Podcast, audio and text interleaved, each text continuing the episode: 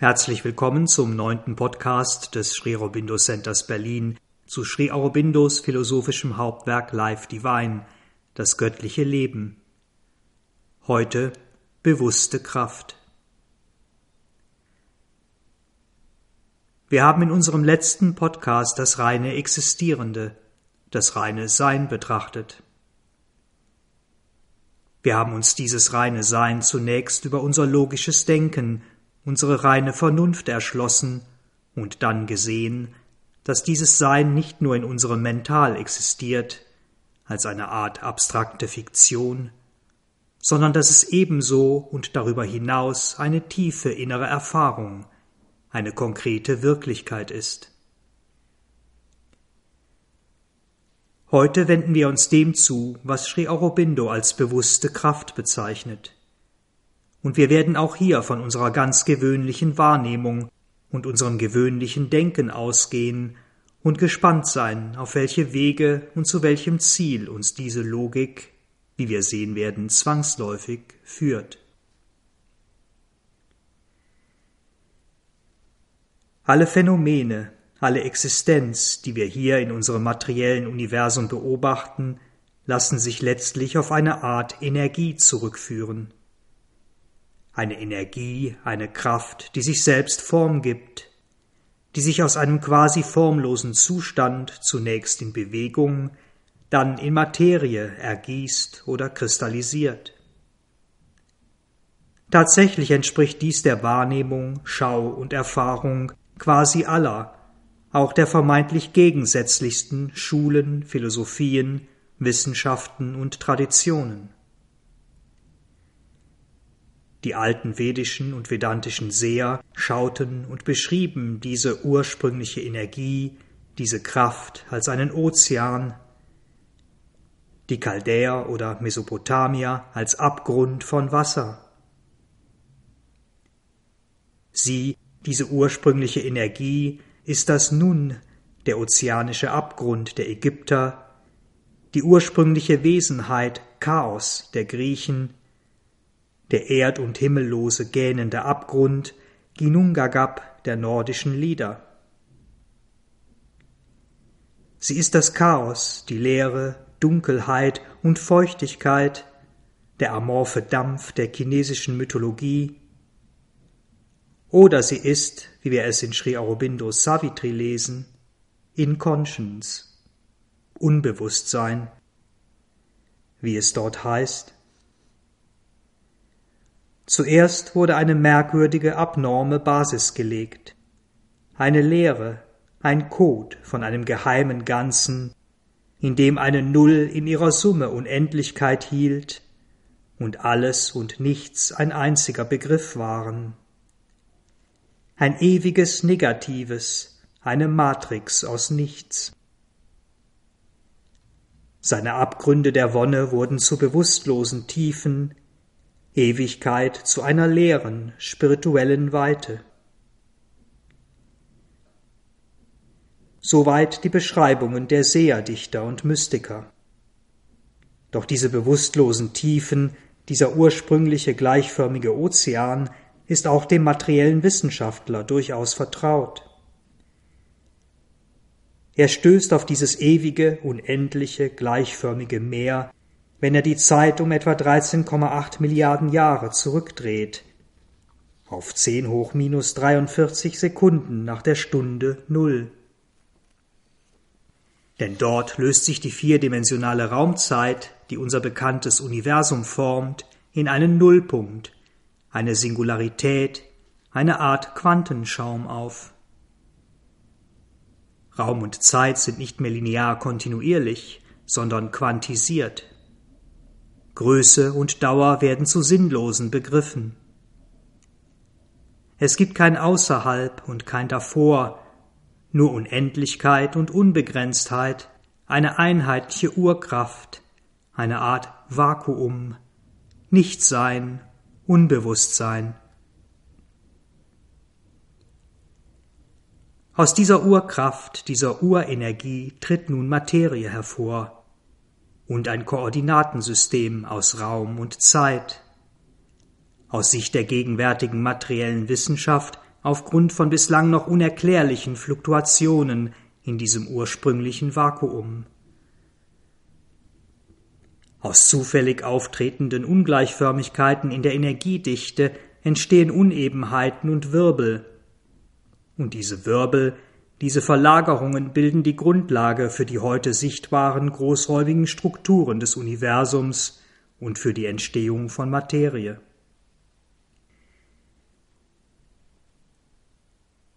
Die vedischen Seher und Bewusstseinswissenschaftler und auch die Mystiker anderer Traditionen nahmen diese Fluktuationen in einem ewigen, gleichförmigen Ozean als Vibration wahr, als Klang, als Wort, das, wie wir es auch in der Bibel lesen, am Anfang war.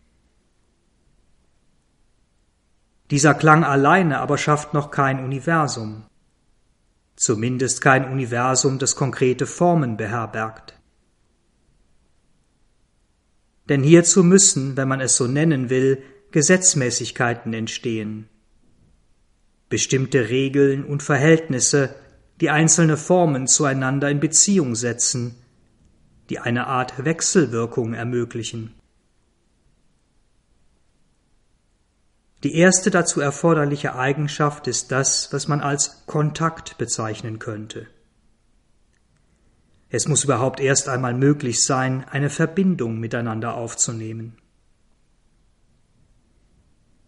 Die alten Weisen und Wissenschaftler sahen daher neben dem Seinszustand eines ursprünglichen Äthers einen weiteren Zustand, eine weitere Eigenschaft, die sie Luft nannten, eine Art Ausdehnung, Raum oder besser Wirkweise, in der ein Kontakt zwischen Kraft und Kraft möglich ist, in der es also Kraftzentren oder Kraftströme gibt, die sich begegnen können. Doch diese Wirbel und Kraftströme sind zunächst einmal nur Strömungen. Sie sind keine unterschiedlich ausgestalteten, unterschiedlich zusammengesetzten, keine, wenn man so will, geformten Kräfte. Und so folgt als drittes Schöpfungsprinzip die Hitze das Feuer, das Licht, Elektrizität. Konkrete und voneinander getrennte Formen von Kraft entstehen, kristallisieren, verdichten sich aus den ursprünglichen weiten Bewegungen. Und in einem weiteren Stadium werden nun die Gesetzmäßigkeiten manifestiert, nach denen sich diese konkreten Formen von Energie und Kraft begegnen etwa das Gesetz von Anziehung und Abstoßung, ein Daseinsprinzip, ein Medium, das die alten Seher mit dem Begriff Wasser bezeichneten, eine weitere Verdichtung des ursprünglichen Äthers hin zur Materie, vom Luftigen über das Flüssige zum Festen. Denn schließlich tritt nun ein Prinzip in die Schöpfung, das Bindung verkörpert die Erde oder der sogenannte feste Zustand.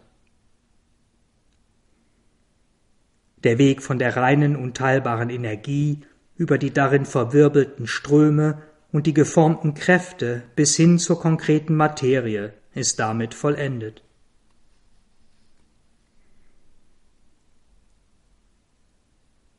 Vor diesem Hintergrund können wir festhalten, dass jegliche Materie dass alle Formen, die wir in unserem materiellen Universum sehen, aus diesen fünf Elementen bestehen.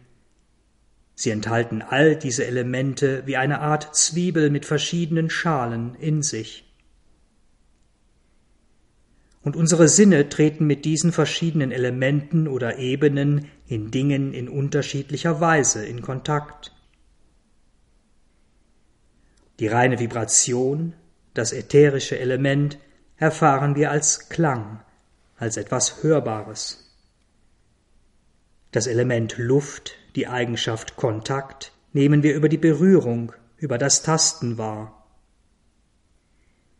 Das Licht, die Hitze, das Feuer in materiellen Formen offenbart sich uns über unsere Augen, durch das Sehen.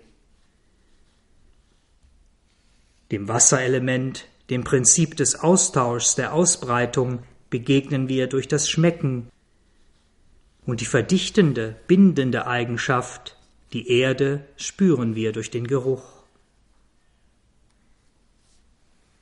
Durch diese Schau, diese Wahrnehmung, dieses Prinzip überbrückten, so Sri Aurobindo, die alten Seher die weite und tiefe Kluft zwischen der ursprünglichen einen und ewigen Kraft und den oberflächlichen, vielfältigen und vergänglichen materiellen Phänomenen. Die heutige materielle Wissenschaft schließt diesen Graben auf ähnliche Weise.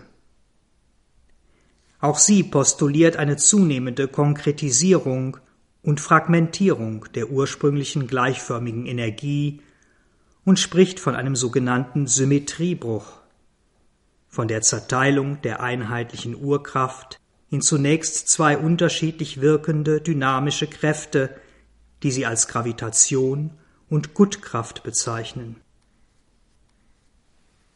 Die Gravitation schafft das Feld, Sie bestimmt die Krümmung der vierdimensionalen Raumzeit, also die Geometrie und das Wechselspiel von Raum und Zeit, während die Gutkraft das Verhalten von konkreten Formen, von Materie regiert.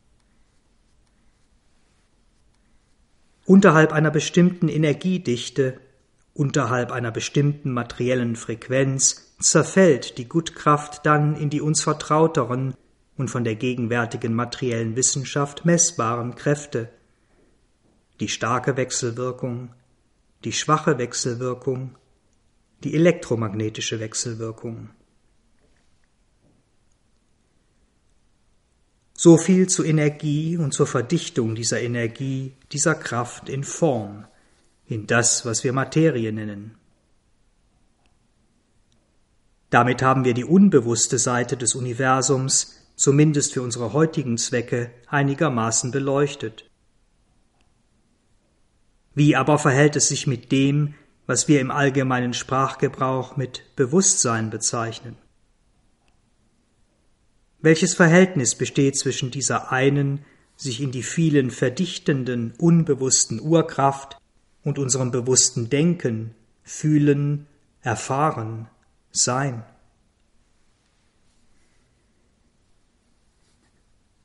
Die indische Philosophie, wie übrigens auch die Theosophie, schlug eine Brücke über diesen vermeintlichen Abgrund und Gegensatz, indem sie hinter den eben genannten fünf Elementen oder Zuständen zwei weitere Daseinsprinzipien einführte Mahat und Ahankara. Mahat, die kosmische Intelligenz oder die universale Weltenseele, Grundlage aller intelligenten oder bewussten Wirkungen in und durch die Natur. Ahankara, das Prinzip der Zerteilung, der Formung dessen, was wir unser gewöhnliches Ich, unser Ego nennen. Was verbindet nun diese ersten fünf rein materiellen Energieformen mit den letzten beiden nicht materiellen, bewussten Daseinsprinzipien?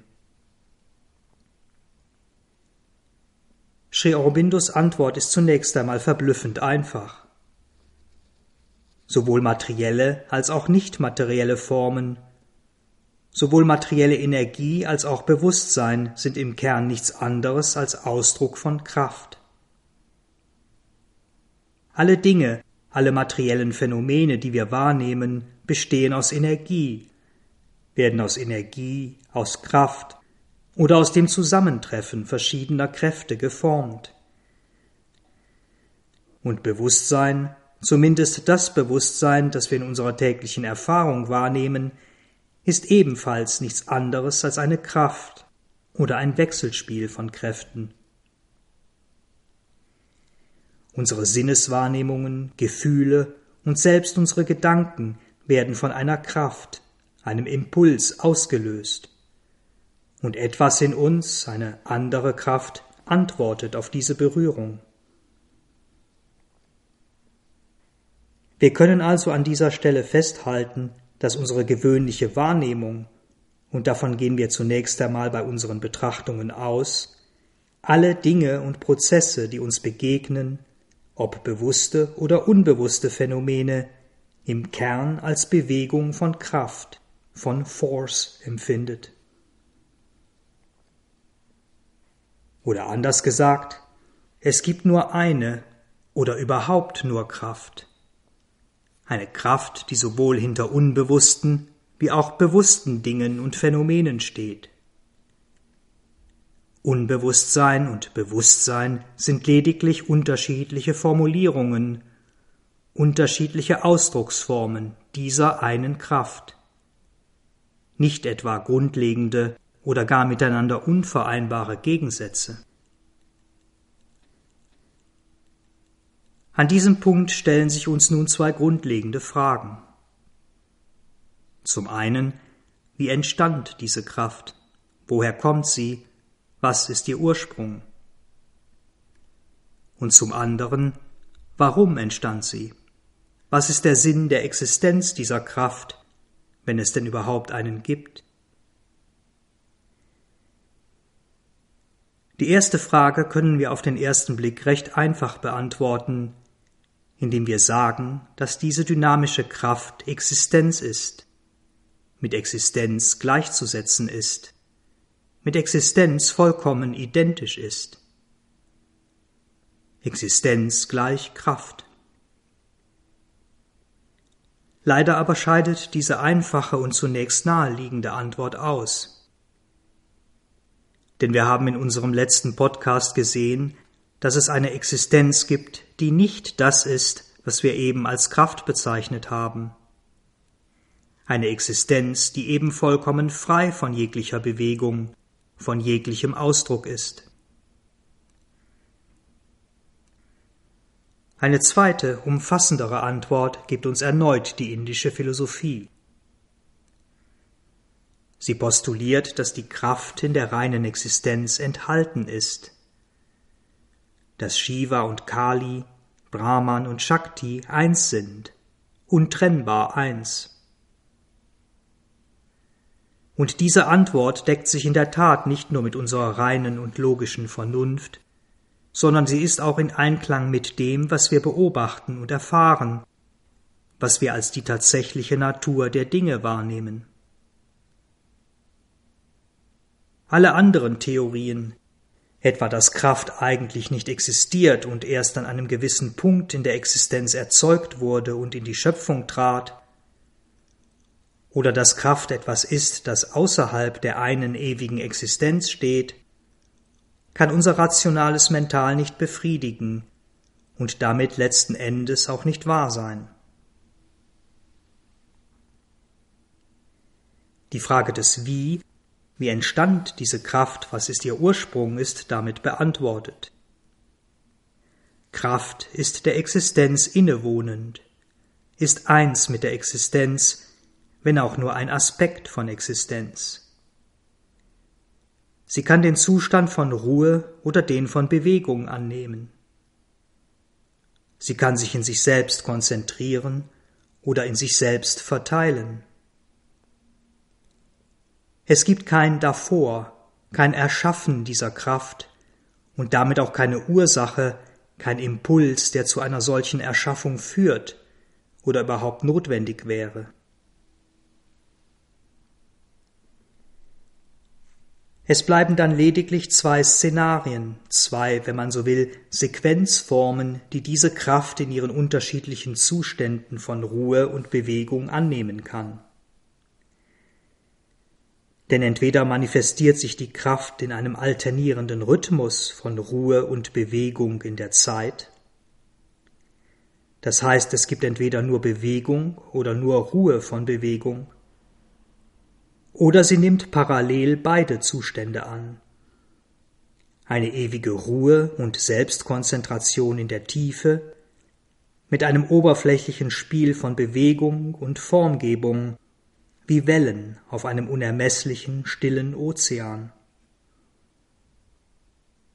Und diese zweite Möglichkeit, Ruhe in Bewegung, kann wiederum zwei Ausdrucksformen annehmen. Das oberflächliche Spiel, die Bewegung, kann ebenso ewig sein wie die gleichzeitige ewige Ruhe, oder es mag einen Anfang und ein Ende dieses Spiels in der Zeit geben, ein Ende, dem die indische Kosmologie den Namen Pralaya, Auflösung gab.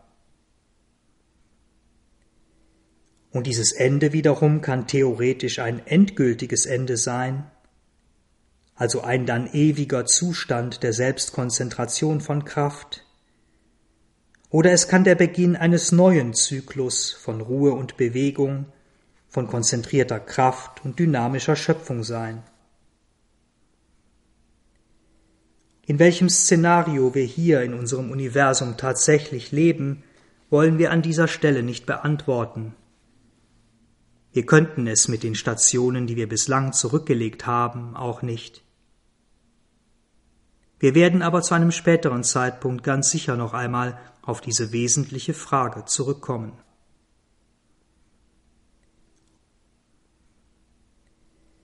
Wenden wir uns nun nach dem Wie der Frage des Warum zu. Warum überhaupt Bewegung? Warum sollte sich eine in sich konzentrierte Kraft in eine Schöpfung entfalten? Warum ein Meer mit Wellen statt einfach ohne? Auch darauf, auf das Warum, könnten wir auf den ersten Blick eine sehr einfache Antwort geben, nämlich die, dass es gar kein Darum gibt. Denn wenn, wie es der reine Materialist annimmt, Existenz in ihrem eigentlichen Wesen unbewusst ist, und Bewusstsein nur ein möglicherweise nur vorübergehendes Resultat einer ursprünglichen rein materiellen Energie ist, dann ist das, was wir sehen und erleben, nur ein mechanischer Rhythmus von materiellen Phänomenen und naturwissenschaftlichen Gesetzmäßigkeiten. Gesetzmäßigkeiten, durch die sich letztlich alles erklären lassen wird, wenn wir nur weiter und tief genug forschen. Wenn dies tatsächlich so ist, dann stellt sich die Frage nach einem Warum, einem Grund, einem Sinn und auch nach einem bestimmten Ziel nicht. Es ist einfach so, ewig in sich selbst existierend. Uns bliebe dann lediglich die Prozesse und Abläufe zu analysieren, sie zu verstehen und dann aus der Perspektive unseres kleinen, gewöhnlichen, vom großen Ganzen isolierten Menschseins eine gewisse Kontrolle zu gewinnen. Die Welt, die Dinge und die Menschen in unserer begrenzten und bisweilen sehr verzerrten Vorstellung mit Hilfe der materiellen Wissenschaft zu bewahren, zu schützen und ein wenig zu verbessern, wie wir es ja heute in vielen Bereichen immer noch mehr oder weniger blind versuchen. Wenn wir aber annehmen, und dies haben wir beim letzten Mal getan, dass es neben dieser ruhenden oder sich bewegenden Kraft noch etwas anderes gibt, ein bewusstes Wesen, ein bewusstes Sein, das ebenfalls Existenz ist, dann müssen wir uns die Frage nach dem Warum nach dem Sinn und Zweck erneut stellen. Natürlich könnten wir auch dann annehmen, dass dieses reine Sein, diese reine Existenz der Kraft sozusagen nachgeordnet ist, dass es von der Kraft vollständig dominiert wird, eine Art Puppe, mit der die alles beherrschende Energie in der Schöpfung spielt und die in gewisser Weise hilflos in der Natur, Prakriti, eingeschlossen ist. Dies mag auf einer gewissen Ebene und in einer gewissen Phase der Evolution und unseres eigenen Bewusstwerdungsprozesses auch tatsächlich so sein oder zumindest scheinen. Aber diese Puppe wäre dann natürlich nicht die höchste, unbegrenzte Existenz, der wir in unserem letzten Abend begegnet sind. Und tatsächlich ist das, was wir als immanentes göttliches Sein immanent in der Schöpfung und in allen Dingen und Wesen bezeichnen, nur eine Formulierung, ein Funke des ewigen unendlichen Seins, eine Formulierung des höchsten Brahman hier im Kosmos und seinen Phänomenen. Brahman selbst aber, unbegrenzt, zeitlos, raumlos, unabhängig und frei von seinen Formen und Bewegungen, muss logischerweise natürlich auch die Freiheit besitzen, Bewegung oder dynamische Energie entweder zu manifestieren oder eben nicht zu manifestieren. Und so stehen wir vor der Herausforderung, das, was wir Kraft und Energie nennen, mit bewusstem Wesen, bewusstem Sein, Bewusstsein irgendwie zu verbinden, diese beiden Begriffe und Phänomene in die richtige, die tatsächlich wahre Relation zu setzen. Was Kraft ist, haben wir eben schon zumindest fürs Erste betrachtet. Was aber verstehen wir eigentlich unter Bewusstsein? Und was ist Bewusstsein tatsächlich? Beginnen wir auch hier mit unserer ganz normalen, gewöhnlichen Wahrnehmung. Wir sprechen in aller Regel dann von Bewusstsein, von etwas Bewusstem, wenn wir uns auf irgendeine Form von Denken oder Empfinden beziehen, auf eine Art Wachbewusstsein, wie wir es in unserem Menschsein täglich erleben und verkörpern. Und wäre dies tatsächlich so, würde allein dieser Zustand bewusst sein und damit alles andere, quasi der gesamte Rest der Schöpfung, unbewusst, dann wären Kraft und Bewusstsein tatsächlich grundlegend getrennte und letztlich unvereinbare Phänomene. Doch dies ist, so Sri Aurobindo, eine sehr begrenzte Wahrnehmung, eine sehr begrenzte und doch lang gehegte und tief in uns verwurzelte philosophische Annahme, die in unserer heutigen Zeit nun endgültig aus unserem Denken und damit aus der Welt verschwinden muss. Denn wir wissen inzwischen, und dies gilt auch für die materielle Wissenschaft, dass es auch in vermeintlich unbewussten Zuständen wie im Schlaf oder unter Drogen, sogar im Koma, etwas in uns gibt, das bewusst ist. Und wir wissen ebenso, oder wir entdecken es in immer stärkerem Maße, dass selbst unser sogenanntes normales Wachbewusstsein nur ein kleiner Teil einer tatsächlich viel weiteren und umfassenderen Fähigkeit, eines viel weiteren und größeren Bewusstseins ist denn wir begegnen in uns subliminalen, feinstofflichen Welten, Wesen und Erfahrungen und dem schier unendlichen Reservoir des Unterbewussten. Unermessliche Höhen und Tiefen, gegenüber denen unser gewöhnliches Bewusstsein fast schon verschwindet, kaum noch nennenswert ist. Klar ist also, dass unser tatsächliches Bewusstsein weit größer und weiter ist als das, was unsere gewöhnlichen Wahrnehmungsorgane, unsere äußeren Sinne, unsere Nerven und selbst unser Gehirn erfassen können. Und noch mehr, wir können daraus, dass dies so ist, schließen, dass diese Sinnesorgane gegenüber dem eigentlichen Bewusstsein nur sekundäre Phänomene sind, dass also Bewusstsein nicht durch die Sinnesorgane oder durch unser Gehirn erzeugt wird, sondern dass das Bewusstsein diese Wahrnehmungsorgane nur als Instrument benutzt, um sich darin in einer bestimmten Form auszudrücken, sich uns und anderen zu zeigen.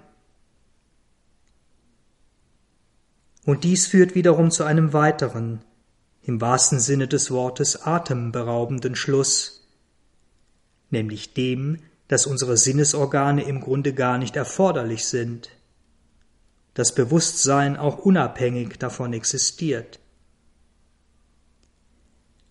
Denn es gibt durchaus Fälle, in verwirklichten Yogis sogar quasi systematischer Natur, in denen Herzschlag und Atem keine Voraussetzung für Leben oder unsere gewöhnlichen organisierten Gehirnzellen keine Voraussetzung für Denken sind.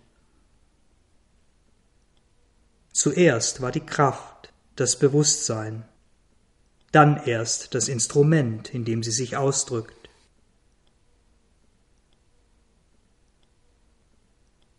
Eine weitere Schlussfolgerung liegt nun nahe.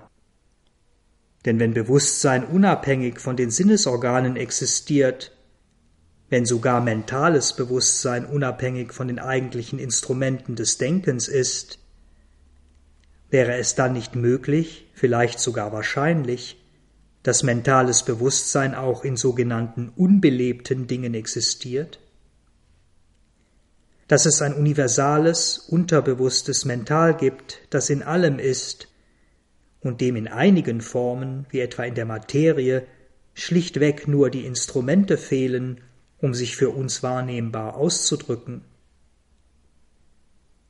Dass Materie also nicht ohne Bewusstsein, sondern schlafendes Bewusstsein ist. Ein Zustand, den wir auch als Mensch sehr gut kennen, wenn wir eben schlafen, aber dabei durchaus nicht unbewusst sind, wenn sich unser Bewusstsein lediglich nach innen zieht, quasi einrollt.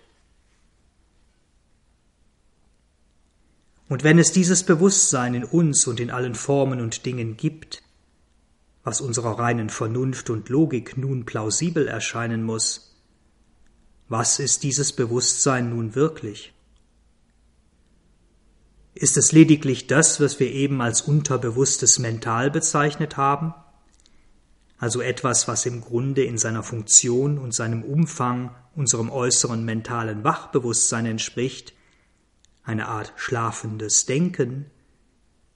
Oder ist dieses Bewusstsein vielleicht sogar viel weiter, viel tiefer, viel umfassender?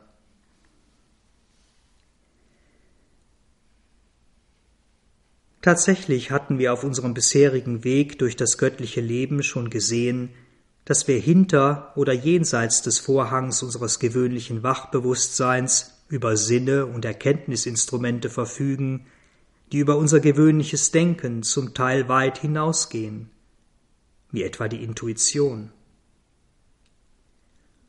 Unser subliminales Selbst, unser feinstoffliches Selbst ist deutlich mehr als unser mentales Selbst, wir tragen Wahrnehmungen und Wahrnehmungsmöglichkeiten in uns, die wir in Relation zu diesem mentalen Bewusstsein als überbewusst bezeichnen können.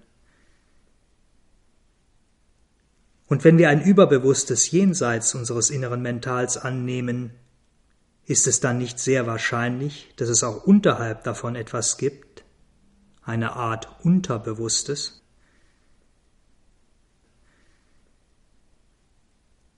Tatsächlich eröffnet uns schon eine oberflächliche Betrachtung unseres Wesens solche Bewusstseinsformen, die unserem Mental fremd sind, die das Mental nicht bewusst steuern kann, die es in aller Regel nicht einmal wahrnimmt.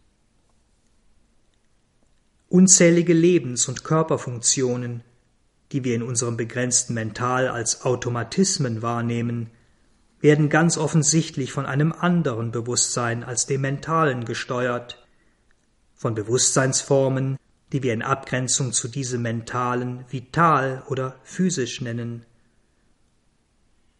Und wenn wir die äußere Welt, wenn wir etwa Tiere oder Pflanzen betrachten, dann sehen wir ohne jeden Zweifel, dass dort ein Bewusstsein wirkt, das nicht mental ist, das sich unabhängig von mentalem, denkendem Bewusstsein einen ganz bestimmten Selbstausdruck gibt wie sich ja auch das Überbewusste vollkommen unabhängig von unserem Mental einen bestimmten Selbstausdruck geben kann. Unser Mental, unser hochgelobtes Denken ist offensichtlich nur ein kleiner Abschnitt in dem weiten Spektrum dessen, was wir mit dem Wort Bewusstsein bezeichnen. Nun könnten wir allerdings tatsächlich annehmen, dass die Bewusstseinsskala mit dem Leben, mit den einfachsten Lebensformen endet und Materie tatsächlich unbewusst, also vollkommen ohne jegliches Bewusstsein ist. Die logische Folge einer solchen Annahme wäre, dass Bewusstsein nicht von Beginn an in unserem Universum war, sondern erst an einem bestimmten Punkt in die Schöpfung eingetreten ist dass also das Leben, ein vitales Bewusstsein, in die vollkommen unbelebte und damit auch lebensfeindliche Materie eingedrungen ist und auf irgendeine wundersame Weise von ihr Besitz genommen hat. Dies Dieser willkürliche Bruch aber widerstrebt unserer reinen Vernunft. Viel logischer wäre es anzunehmen, dass es auch in der Materie Bewusstsein gibt. Ein Bewusstsein, das sich dann in das entrollt, was wir als bewusstes Leben wahrnehmen. Denn auch wenn das Bewusstsein der Materie für uns schwer zu verstehen sein mag, so können wir daraus nicht notwendigerweise den Schluss ziehen, dass es gar nicht existiert. Ganz im Gegenteil. Die Geschichte der Wissenschaft besteht ja quasi daraus, die Grenzen der Forschung und materiellen Erkenntnis immer weiter auszudehnen. Warum sollte dies bei der vermeintlichen Grenze zwischen bewusstem Leben und nur möglicherweise unbewusster Materie anders sein? Und wenn wir selbst als Mensch unser Körperbewusstsein im Wesentlichen nur als quasi mechanische Automatismen wahrnehmen, müssen wir dann nicht ebenso annehmen, dass die mechanischen Automatismen die Materie und ihre Formen steuern, dass etwa die starke, schwache und elektromagnetische Wechselwirkung in Wahrheit ebenfalls eine Art Bewusstsein, eben Materiebewusstsein sind, und dass es tatsächlich gar keine Kluft, geschweige denn eine endgültige oder unüberbrückbare zwischen bewusstem Leben und unbewusster oder besser inbewusster Materie gibt. Tatsächlich beobachten wir also nicht nur eine Kraft, die in allen Phänomenen unseres Universums wirkt, sondern eine bewusste Kraft. Auch wenn sich diese Bewusstheit in sehr unterschiedlicher Weise äußert und manifestiert. Und diese bewusste Kraft, dieses Bewusstsein ist in sich selbst, aus sich selbst heraus bewusst. Das heißt, und das ist ein wesentlicher Aspekt für unser Verständnis von Bewusstsein überhaupt, die Bewusstheit von Kraft, von Energie, von Bewusstsein ist unabhängig von der Bewusstheit des reinen Existierenden, des Purusha, der sich in den Formen dieser Kraft, dieser Energie verbirgt und sie erhält. Kraft wird nicht erst durch Seele bewusst. Sie ist selbst Bewusstsein. Wir haben also eine breite Skala, ein weites Spektrum von Bewusstsein, das vom rein materiellen über das Vitale und Mentale bis in die verschiedenen Ebenen des Überbewussten reicht. Und hier treffen sich in gewisser Weise die vermeintlich konträren Ansätze des materiellen und spirituellen Wissenschaftlers wieder und vereinen sich. Für den materiellen Wissenschaftler entstehen alle Formen des Bewusstseins, etwa Leben und Mental, aus der Materie, aus materieller Energie, materiellem, wenn man so will, Bewusstsein. Der spirituelle Wissenschaftler sieht die Welt und ihre verschiedenen Bewusstseinsebenen als Ergebnis und Ausdruck des Überbewussten, als eine Art Verdichtung eines ursprünglichen höchsten Bewusstseins in immer tiefer liegende Frequenzbereiche. Beides sind im Grunde Perspektiven einer einzigen Wahrheit. Denn tatsächlich gibt es nur ein Bewusstsein, eine Kraft der Existenz.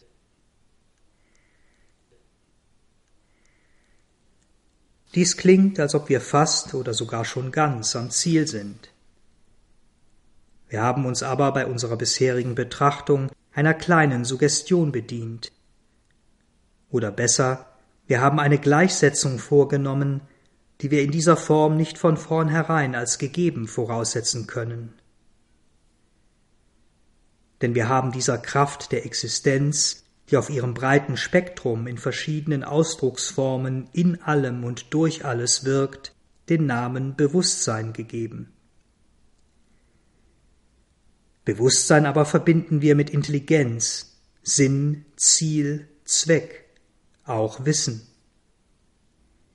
Finden wir all dies wirklich in dieser Kraft, in dieser Energie, auf all ihren Ebenen, in all ihren Ausdrucksformen?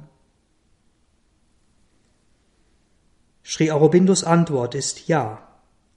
Denn wenn wir den Kosmos, die Natur und all ihre unzähligen, sorgsam ausgearbeiteten Prozesse betrachten, die Bahnen der Sterne und Galaxien, die Majestät eines Himalayas, das Wachsen der Pflanze aus ihrem Samen, die feingliedrigen Bewegungen einer Libelle oder unseren eigenen Körper und unsere Körperfunktionen.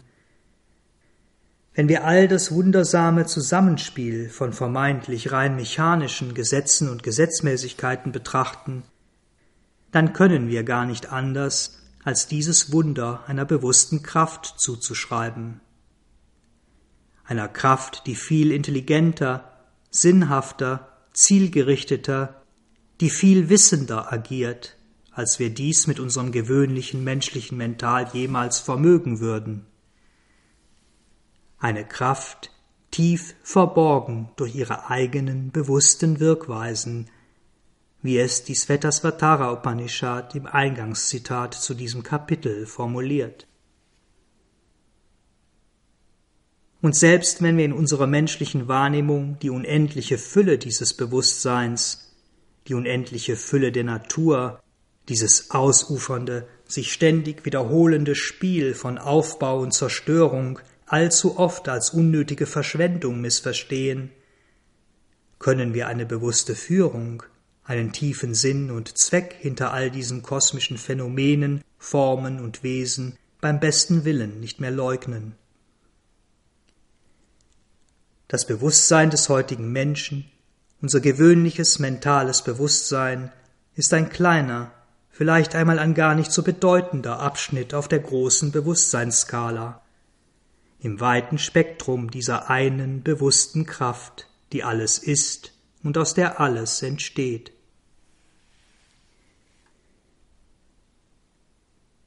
Wir haben also, wenn wir noch einmal einen Bogen zum letzten Podcast schlagen, eine bewusste Kraft, Chit, Shakti, die die Welten und Formen baut, und wir haben eine bewusste Existenz, ein bewusstes Sein, ein reines existierendes Sat Brahman, das sich in diesen Welten und Formen manifestiert, in ihnen immanent ist.